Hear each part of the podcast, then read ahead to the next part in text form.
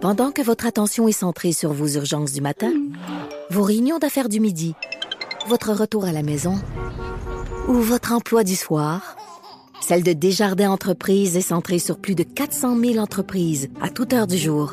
Grâce à notre connaissance des secteurs d'activité et à notre accompagnement spécialisé, nous aidons les entrepreneurs à relever chaque défi pour qu'ils puissent rester centrés sur ce qui compte, le développement de leur entreprise. C'est 23. Patrick Lagacé en accéléré. Les meilleurs moments du Québec maintenant en moins de 60 minutes.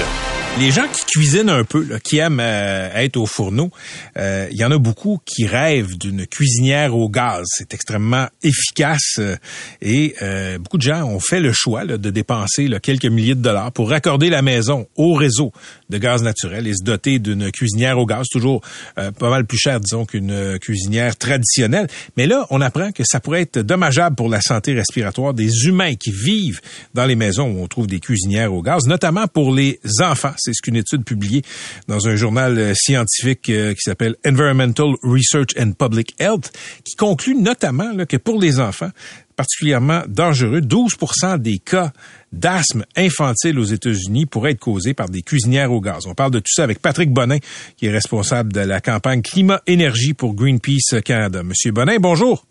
Bonjour à vous. Je vous ai vu retweeter cette étude-là. D'habitude, bon, vous, vous vous spécialisez dans le climat. Qu'est-ce qui, comme environnementaliste, a attiré votre œil là-dessus à propos de cette étude? Bien, évidemment, quand on parle de gaz, euh, c'est une des sources principales du réchauffement planétaire. De plus en plus, on voit le méthane qui contribue au réchauffement planétaire, gaz à effet de serre beaucoup plus fort, euh, puissant même que le CO2.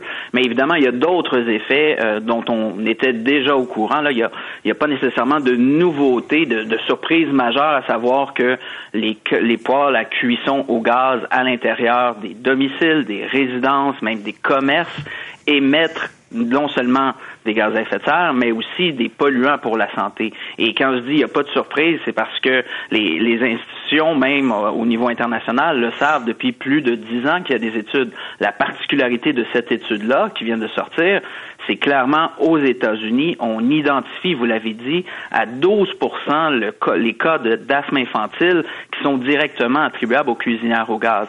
Et là, il faut comprendre, 12% c'est majeur, mais dans d'autres études au niveau international, on dit que les jeunes qui sont en présence d'une cuisinière à gaz dans leur domicile ont 42 plus de chances de développer de l'asthme, 42 plus de chances. Donc, c'est majeur. Et là, au point tel qu'on a aux États-Unis la Commission américaine de surveillance des produits de consommation, ça, c'est l'agence qui est responsable de protéger la population, qui est maintenant en train de considérer d'interdire, littéralement, de bannir les cuisinières au gaz. Mais je, vous l'annonce tout de suite, Monsieur Bonin, ça arrivera pas, là, parce que euh, c'est déjà, c'est déjà devenu, là, depuis que l'agence dont vous parlez euh, a dit que c'est peut-être pas une bonne idée d'en avoir, même de le permettre. Les républicains euh, au Congrès sont en train d'en faire un, un objet de guerre culturelle. Euh, ben, oui, peut-être au niveau de, de l'agence, évidemment, les républicains ont, leur rapport de force qui, hum, hum. Qui permet de faire ou de ne pas faire certaines choses, mais vous avez déjà une panoplie d'États et même de villes qui se positionnent aux États-Unis, et je vous nommerai, écoutez, San Francisco, Seattle, Denver, New York, même l'État de New York est en train de dire on ne mettra plus de nouvelles installations au gaz dans les nouveaux buildings. Et Montréal envisage faire la même chose et doit aller de l'avant pour une question climatique, mais aussi pour une question de santé. Et là, si vous pensez que vous êtes en sécurité avec un appareil au gaz, un poêle au gaz chez vous, mais ben, vous vous trompez. Hein? C'est pour les enfants, c'est comparable à vivre avec un fumeur dans sa maison. C'est à ce point-là. Là. Donc c'est une question de santé et personne n'en parle ou presque. Il y a, personne chez Énergir, là, notre distributeur de gaz, si bien connu au Québec, qui informe les gens là-dessus quand vous achetez ça, quand vous allez au, magasin non plus, il n'y a personne qui informe. Ça devrait tout simplement être interdit. C'est possible de le faire pour les municipalités. Là, là, il y a cette étude qui, vient de sortir aux États-Unis, mais c'est connu depuis longtemps, ça, que avoir une cuisinière au gaz, ça laisse des particules qui sont pas bonnes forcément pour nos systèmes respiratoires. C'est connu depuis longtemps? C'est connu depuis longtemps. à savoir, ça fait combien de temps qu'Énergie et les compagnies de gaz le savent? Honnêtement, je ne sais pas, mais plusieurs parlent de l'équivalent du scandale qu'on a eu sur le tabac, là, de, de cacher ou qu'on a même sur la question du CO2 au niveau euh, des, des, entreprises fossiles. Et ce qu'il faut comprendre, c'est qu'un poêle, même s'il est fermé, il émet des émissions, non seulement de méthane, mais aussi de polluants dangereux pour la santé. Et juste en termes de gaz à effet de serre, aux États-Unis, là, les, les poils qui fonctionnent pas, là, à chaque année, c'est l'équivalent de 500 000 véhicules en termes de CO2, les émissions. 500 000 véhicules, ça, c'est les poils fermés qui ne fonctionnent même pas en raison du pilote. Donc, c'est, il y a des enjeux, évidemment, avec euh, des, des hottes qui ne fonctionnent pas bien, mais, mais c'est un enjeu majeur dont il faut parler.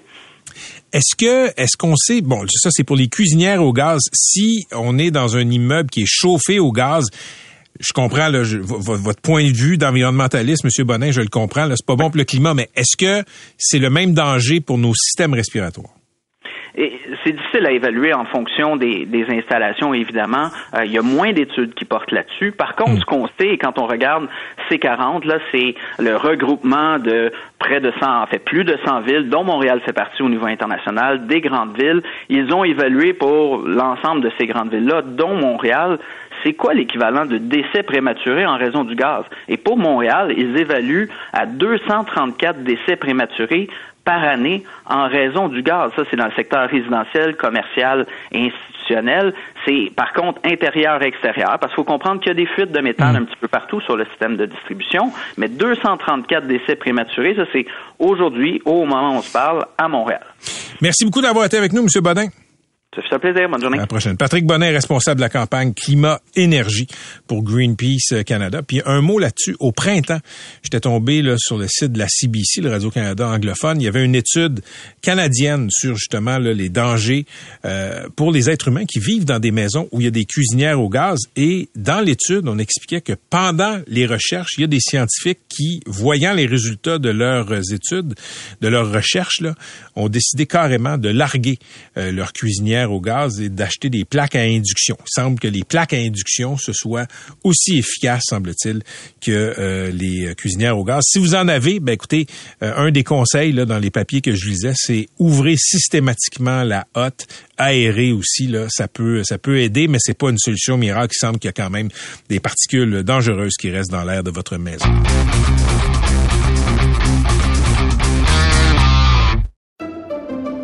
Pendant que votre attention est centrée sur vos urgences du matin, vos réunions d'affaires du midi, votre retour à la maison ou votre emploi du soir, celle de Desjardins Entreprises est centrée sur plus de 400 000 entreprises à toute heure du jour. Grâce à notre connaissance des secteurs d'activité et à notre accompagnement spécialisé, nous aidons les entrepreneurs à relever chaque défi pour qu'ils puissent rester centrés sur ce qui compte, le développement de leur entreprise. Bon, en Californie, on le sait, là, euh, l'été dernier, et comme plusieurs étés auparavant, il y a eu une sécheresse qui était vraiment inquiétante. On a demandé à certains Californiens dans certaines villes, et c'est le cas aussi pour une partie du sud-ouest américain, de rationner leur utilisation de l'eau, de l'eau potable. Euh, sécheresse, feu de forêt, ça c'est le quotidien ou presque des Californiens chaque été. Là, en hiver, ben, c'est des pluies torrentielles qui causent d'importantes inondations et il semble que ça va pas se calmer prochainement. Les images sont absolument spectaculaires. On parle à certains endroits de 35 cm de pluie. Il y a 17 Californiens qui sont décédés à cause de ces euh, phénomènes météo extrêmes. On va parler de tout ça avec le directeur général d'Ouranos, Alain Bourque. Monsieur Bourque, bonjour. Bonjour. Qu'est-ce qui se passe en Californie? En fait, il se passe un phénomène météorologique qui est assez bien connu sur la côte ouest, même au Canada, qui s'appelle des rivières atmosphériques. Ce sont des systèmes météorologiques en automne, à l'hiver, qui viennent euh, déposer une quantité assez impressionnante d'eau. C'est surtout que ça dure sur plusieurs jours. Donc, comme vous le disiez un peu plus tôt dans votre émission, là, en, Californie, puis sa côte ouest, c'est souvent tout ou rien. Là. On n'a pas de précipitation, puis là, soudainement, il se met à pleuvoir, puis il n'arrête plus. Et en fait, ce qui se passe présentement en Californie ressemble vraiment beaucoup à ce qui s'est passé en Colombie-Britannique en 2021. Je ne sais pas si vous vous souvenez, mm-hmm. mais en automne, en automne 2021, il y avait eu des pluies abondantes pendant plusieurs jours, des inondations majeures. Et ça, ça venait après euh, cinq, six mois de temps excessivement chaud avec un 49 degrés là, qui avait été enregistré à une station en Colombie-Britannique. Donc, c'est un petit peu comme si c'était la même chose qui se produisait, mais un peu plus au sud cette fois-ci. Des rivières météorologiques, des rivières atmosphériques, pardon, euh, Monsieur Bourque, est-ce que c'est est-ce que c'est récent ou ça a toujours existé? Non, ça a toujours existé, particulièrement sur la côte ouest des États-Unis euh, et, du Canada. Là. Euh, donc, ce sont des systèmes météorologiques qui se forment et qui sont très, très peu perturbées par des chaînes de montagnes, etc., parce qu'elles se forment sur l'océan Pacifique, qui est très qui est très plat, naturellement. L'océan mhm. est très plat. Et ce sont des, des systèmes météorologiques très linéaires. Puis on peut regarder une photo satellitaire là, une, qui vient de l'espace, et on voit très bien des longues bandes de nuages qui viennent plus ou moins s'écraser sur le continent et qui restent très stationnaire pendant plusieurs jours. Et d'ailleurs, un des problèmes là, pour la Californie, c'est que on prévoit qu'il va y avoir une nouvelle rivière qui va frapper au cours du week-end pendant à peu près 48 heures et qui va venir ajouter de l'eau à tout ce qui est déjà tombé au cours des derniers jours. OK. Monsieur Bourque, là, chez Ouranos, vous euh, scrutez les changements climatiques. Il y a des gens qui sont sceptiques. Ils sont une minorité dans la société qui disent, bah, écoutez, il y a toujours eu euh, des, euh, il y a toujours eu des phénomènes météo.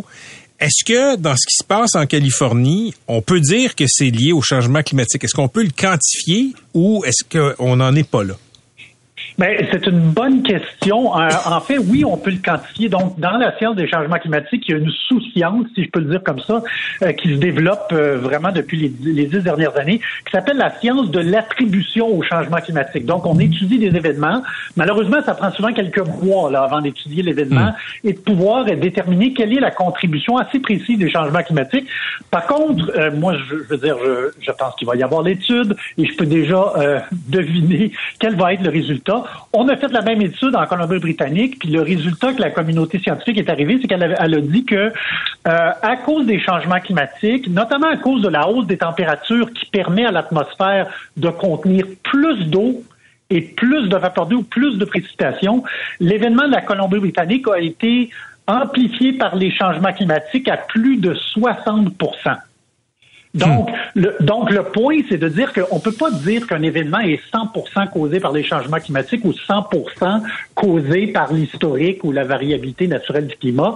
Maintenant, il faut regarder la météo comme étant une partie intégrante des deux, de la variabilité normale du climat et des changements climatiques, puisque finalement, le changement climatique, c'est un petit peu comme si tous nos systèmes météorologiques étaient dopés là, euh, euh, par de l'énergie supplémentaire qui euh, qui arrive euh, des émissions de gaz à effet de serre qui contribuent à augmenter la quantité d'énergie dans les systèmes météo. Donc, moi, ce que j'anticipe déjà euh, comme résultat d'études, c'est qu'on va faire une étude et on va constater que, à cause des changements climatiques, cet événement a été rendu beaucoup plus probable. Et là, on va arriver avec un chiffre qui va dire une fois plus probable, deux fois, trois ou quatre fois plus probable. On le verra là un peu plus tard. Alors, le point qui est important à ajouter, par contre, c'est que pendant ce temps-là, les régions forestières se sont grandement dégradées sur tout l'ouest du continent nord-américain. Donc, les forêts jouent beaucoup moins le rôle d'absorber l'eau, de retenir la boue lorsqu'il y a, lorsque les sols sont saturés.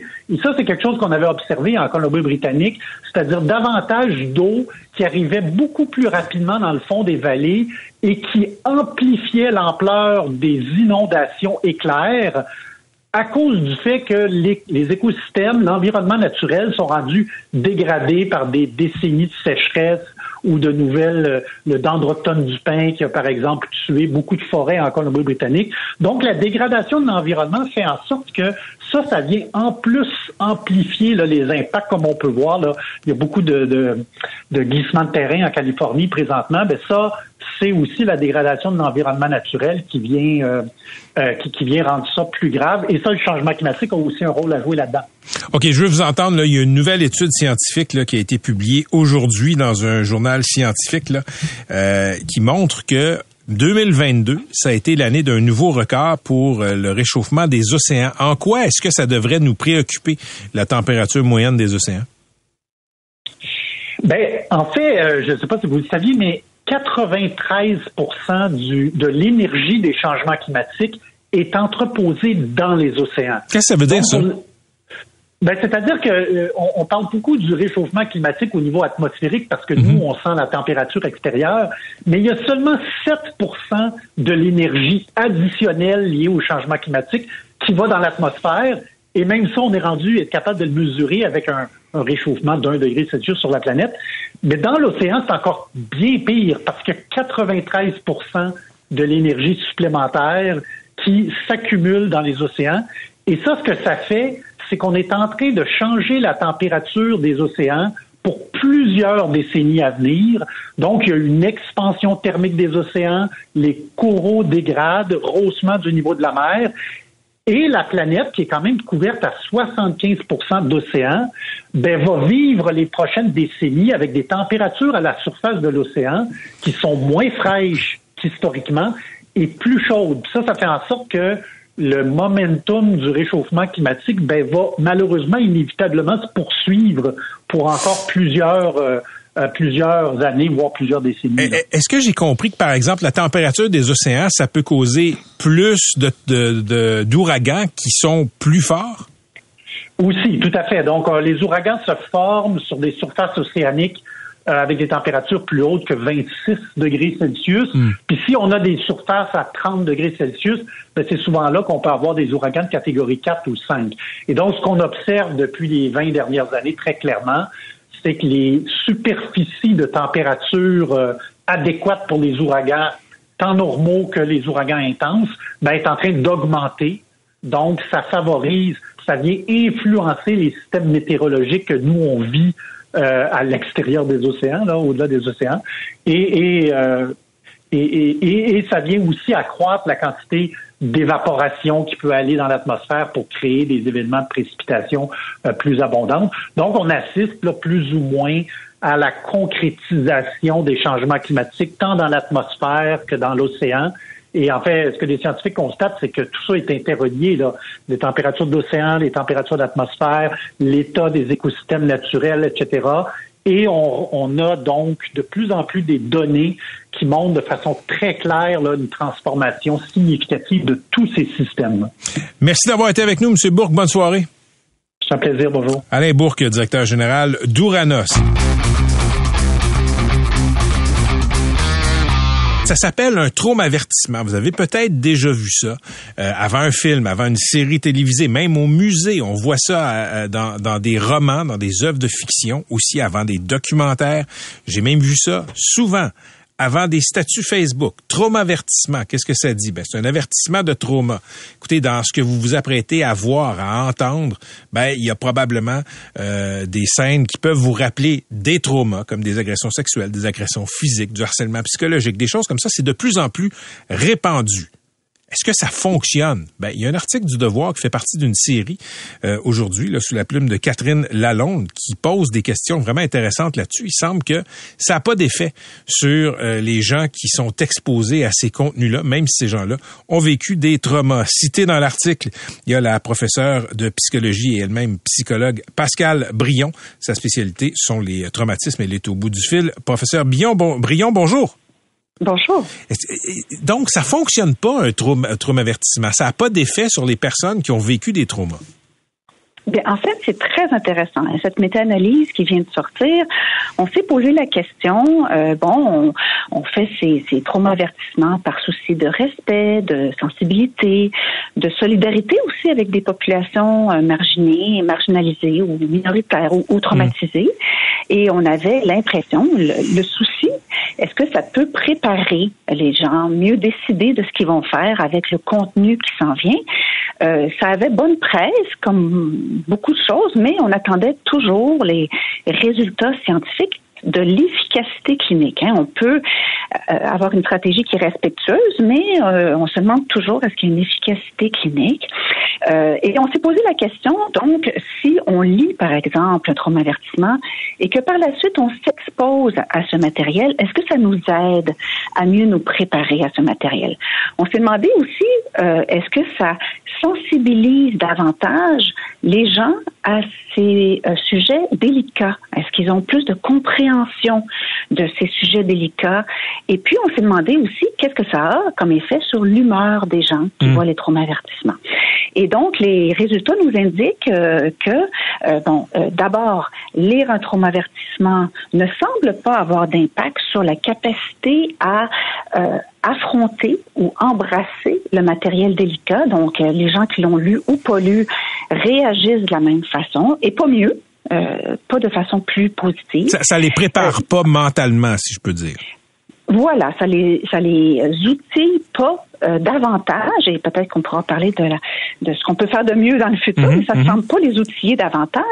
Euh, tristement, ça n'améliore pas non plus la compréhension euh, du, du, du, matériel sensible, ou l'intérêt ou la compréhension, par exemple, des agressions sexuelles ou des, des pensionnats autochtones. Ou est-ce qu'on est qu'on améliore la compréhension de, de, de ces dimensions-là? Mais par contre, on sait que ça augmente de façon importante euh, l'anticipation subjective et objective des personnes. Donc, ça veut dire que si je vous dis, euh, Patrick, ben écoutez, euh, attention, vous allez avoir quelque chose qui va vous déranger, euh, qui peut vous ébranler, tu vas vivre quelque chose de difficile, eh bien, vous pourriez avoir des palpitations, des sueurs froides, un sentiment de fébrilité, mais aussi un sentiment subjectif d'anticipation et, et d'anxiété là par rapport à ce qui vous attend. Donc, l'avertissement de possibilité de revisiter le trauma avant une œuvre peut causer une anxiété qui est pas là quand l'avertissement n'existe pas. Vous avez très bien résumé ce qu'on appelle l'effet nocebo. Euh, on connaît bien l'effet placebo, uh-huh. euh, mais l'effet nocebo, c'est on crée ce qu'on craint de provoquer. Et euh, la question que se posent les chercheurs, c'est est-ce qu'on n'est pas en train de provoquer quelque chose qu'on voulait justement éviter, en fait? Hmm. Écoutez, dans, le papier du devoir, vous dites, vous, votre spécialité, ce sont les traumatismes. Et dans un de vos cours à l'UCAM sur les traumatismes, il y a un traumavertissement, professeur Brion, avant le cours.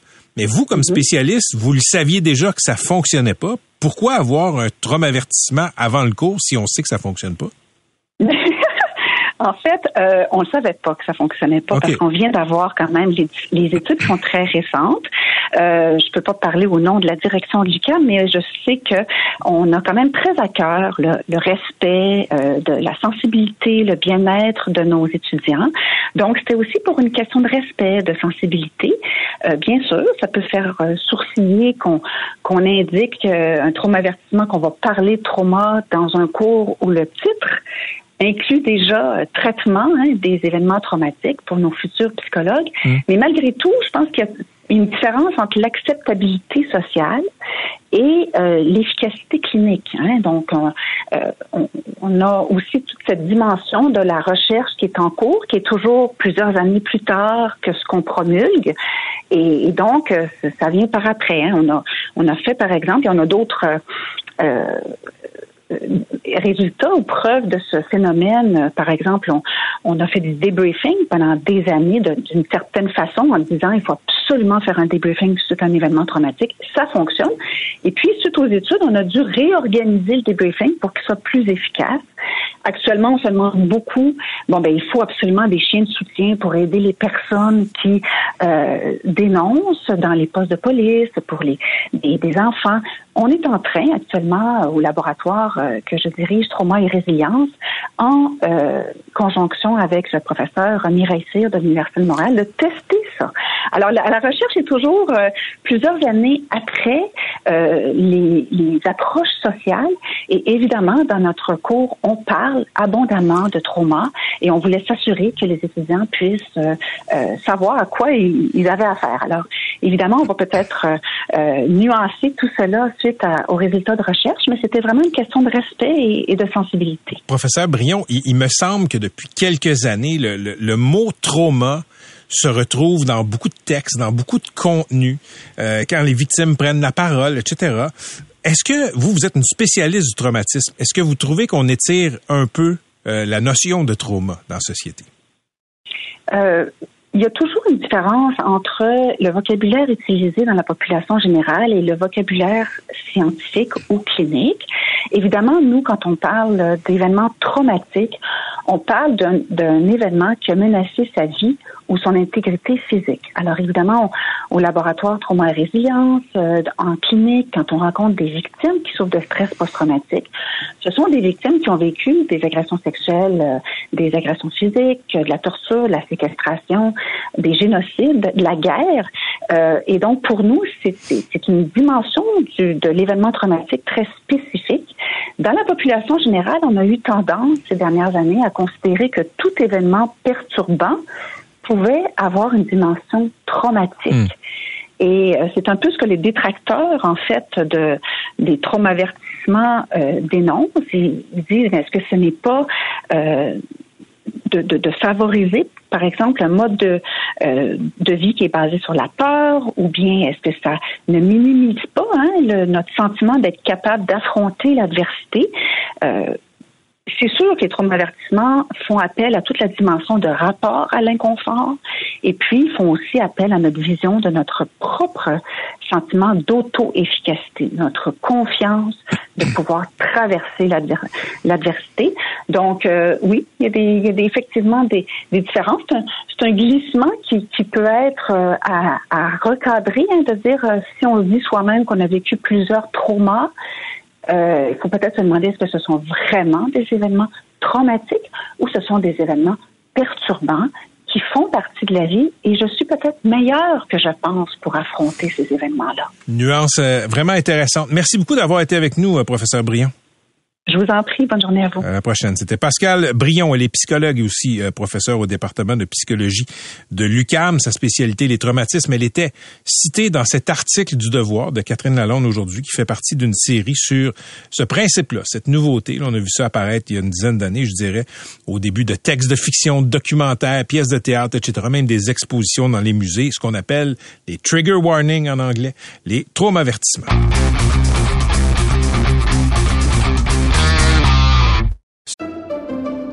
Pendant que votre attention est centrée sur cette voix qui vous parle ici, ou encore là, tout près ici, très loin là-bas, ou même très, très loin, Celle de Desjardins Entreprises est centrée sur plus de 400 000 entreprises partout autour de vous. Depuis plus de 120 ans, nos équipes dédiées accompagnent les entrepreneurs d'ici à chaque étape pour qu'ils puissent rester centrés sur ce qui compte, la croissance de leur entreprise. C'est une nouvelle qui frappe l'imaginaire. Hein. Il y a un couple de euh, Sherbrooke qui euh, poursuit son médecin au civil. Ce médecin-là est un neurologue. Il s'appelle euh, Dr Claudio Geldresse et il fait des vasectomies, entre autres, dans sa pratique. Et semble-t-il qu'il n'a pas communiqué les résultats de la vasectomie, parce qu'après ça, on passe un spermogramme, semble-t-il. Euh, et, si le spermogramme montre que euh, y a encore présence de spermatozoïdes, ben pas besoin de faire un dessin. La vasectomie doit être reprise.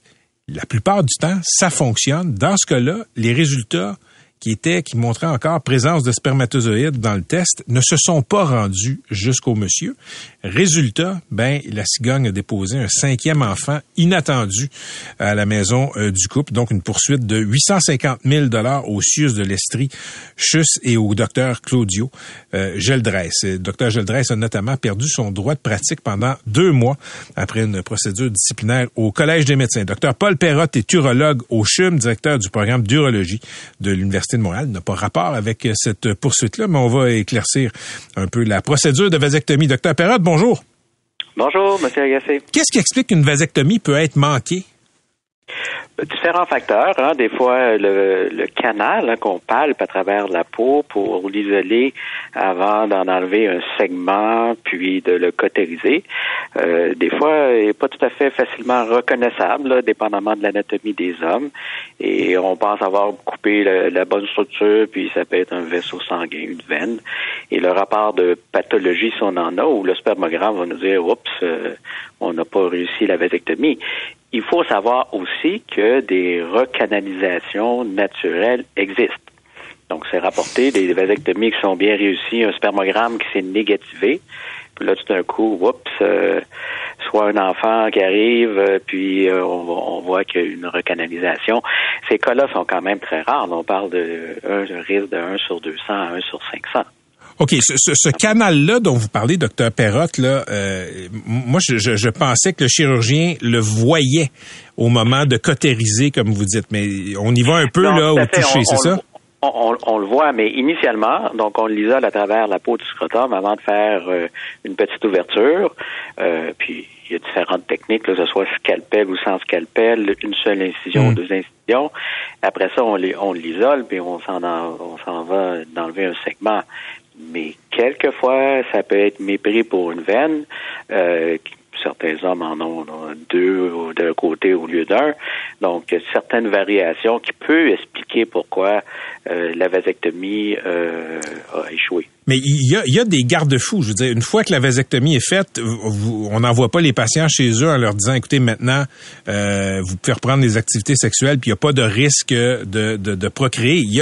C'est quoi les garde-fous pour s'assurer que ça a fonctionné?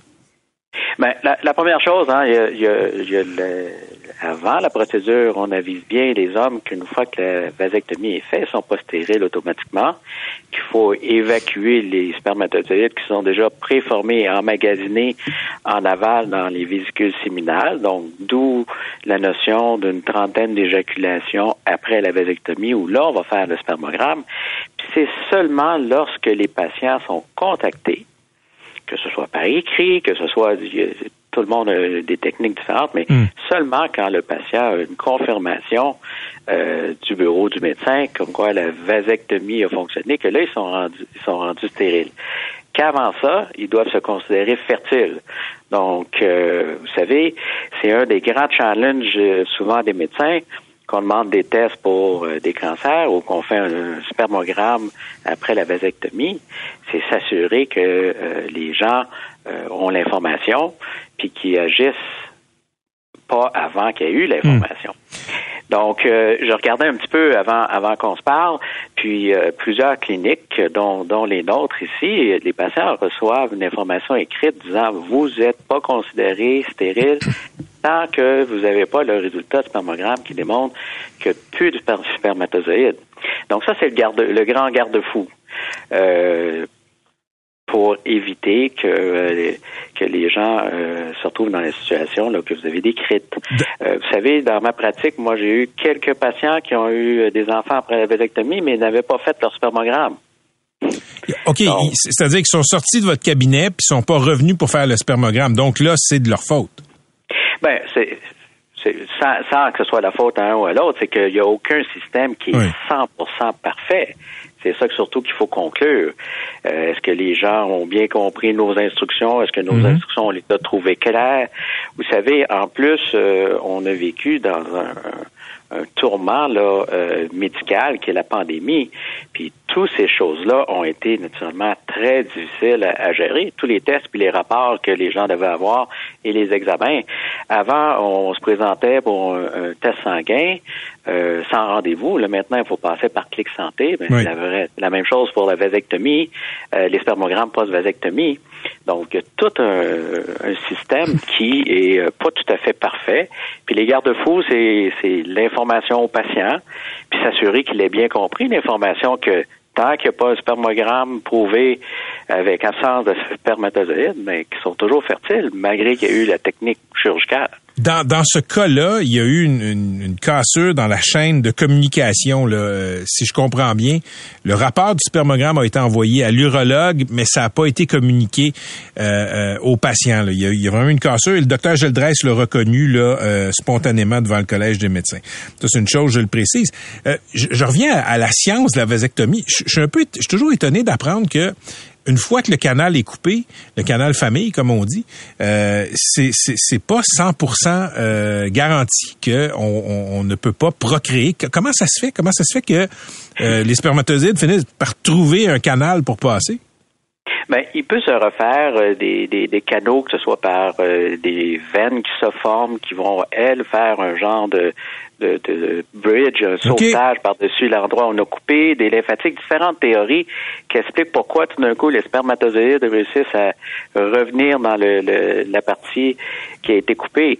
Puis les techniques euh, ont été étudiées, puis il y a certaines qui ont moins de, de, de recanalisation, puis d'autres plus. Donc la technique où il y en a le moins, c'est on enlève un segment, habituellement un centimètre, un centimètre et demi. Il y a certains urologues qui veulent enlever beaucoup pour éviter ou complexifier mm, mm. les gens qui voudraient faire une, une recanalisation chirurgicale. Toujours est-il au moins un segment d'un centimètre. On met habituellement des clips métalliques pour le clure et on utilise un cotère pour boucher les deux euh, les deux bouts euh, qui restent. Il y a aussi une technique où on peut interposer du tissu entre les entre les deux segments de, de, de qui, euh, qui sont laissés là. Donc, c'est la technique la plus efficace celle où on met des clips, on cautérise, puis on interpose du tissu. Mais encore même cette technique-là n'est pas 100% sûre. En terminant, docteur Perrotte, euh, je disais que le, le, Québec est champion mondial de la vasectomie. Il semble qu'on en fasse beaucoup plus ici qu'ailleurs. Pourquoi avez-vous une théorie là-dessus?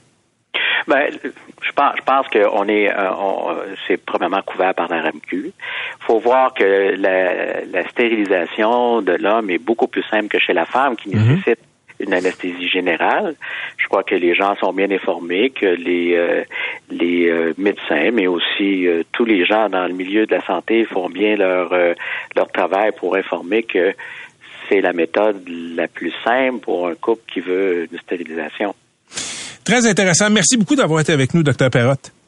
Ça fait plaisir. À la prochaine. C'était Dr Paul Perrotte, euh, qui est urologue au CHUM, docteur du programme d'urologie de l'Université de Montréal. Euh, je reviens à ce couple de Sherbrooke, de l'Estrie, qui a poursuivi ce médecin. Ben, ils avaient déjà quatre enfants avec la venue inattendue du cinquième parce qu'ils ont jamais su que la vasectomie avait pas fonctionné. Mais ben, la femme a dû quitter son emploi pour se consacrer à la déjà euh, pas pire maisonnée. Donc euh, voilà, poursuite de 860 000 dollars. Patrick Lagacé en accéléré. C'est 23. Pendant que votre attention est centrée sur vos urgences du matin, vos réunions d'affaires du midi, votre retour à la maison ou votre emploi du soir, celle de Desjardins Entreprises est centrée sur plus de 400 000 entreprises à toute heure du jour. Grâce à notre connaissance des secteurs d'activité et à notre accompagnement spécialisé, nous aidons les entrepreneurs à relever chaque défi pour qu'ils puissent rester centrés sur ce qui compte, le développement de leur entreprise.